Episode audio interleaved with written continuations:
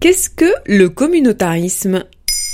Merci d'avoir posé la question. En octobre 2019, le président Macron annonçait qu'il serait intraitable dans sa lutte contre le communautarisme, c'est-à-dire l'idée que certains feraient passer leur communauté ethnique ou religieuse au-dessus de la communauté nationale. Mais six mois plus tard, il n'utilise plus ce gros mot.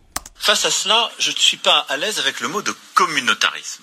Notre ennemi est à ce titre le séparatisme. Bon, sur ce sujet, je vous renvoie à notre épisode consacré au séparatisme. Penchons-nous aujourd'hui sur le communautarisme, un mot relativement récent. On parle de communitarianisme depuis les années 80 aux États-Unis pour parler des revendications de certaines communautés. Selon ce courant de pensée, l'individu est fait pour vivre en communauté dans laquelle il trouve les ressources pour construire son identité. C'est pourquoi certaines communautés minoritaires sont amenées à lutter contre la culture dominante pour faire respecter leurs particularités.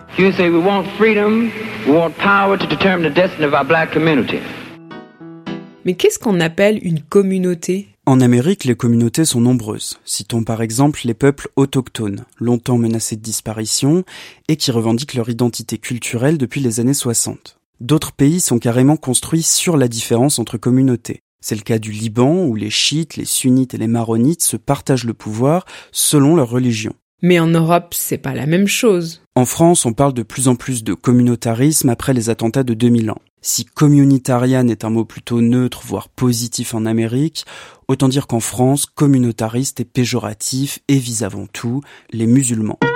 En faisant cet amalgame, certains accusent les musulmans de repli sur soi, de vouloir contrôler les opinions et les comportements dans leur groupe, et de mettre leurs règles au-dessus de celles de la République. Le communautarisme serait l'ennemi de l'universalisme, qui lui considère que les mêmes droits et les mêmes règles s'imposent à tout le monde, car l'humain est le même partout, y compris dans les supermarchés. moi, ça m'a toujours choqué d'entrer dans un hypermarché et de voir qu'il y avait en arrivant un rayon euh, de telle euh, cuisine communautaire et de telle autre à côté. C'est comme ça que ça commence, ce communautarisme.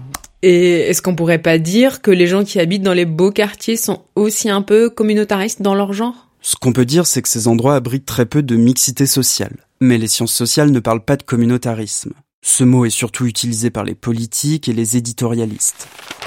Le sociologue Fabrice Dume explique que ce mot est typiquement français et abrite le discours de l'ennemi intérieur. Ce serait en quelque sorte un moyen de pointer du doigt les minorités, notamment religieuses. Il s'agit d'un modèle de pensée où l'identité nationale doit forcément être supérieure aux autres identités. En gros, euh, tu dois te sentir français avant de te sentir juif, arabe, savoyard, lesbienne ou trans. C'est ça. Fin novembre 2020, la loi promise par Emmanuel Macron est rebaptisée Projet de loi confortant les principes républicains. À force d'entendre les critiques de l'opposition et des associations qui dénoncent une stigmatisation des musulmans, le gouvernement a abandonné les termes séparatisme et communautarisme. Enfin, jusqu'aux prochaines élections. Voilà ce qu'est le communautarisme. Maintenant, vous savez. Un épisode écrit et réalisé par Quentin Tenot. En moins de trois minutes, nous répondons à votre question. Que voulez-vous savoir? Posez vos questions en commentaire sur les plateformes audio et sur le compte Twitter de Bababam.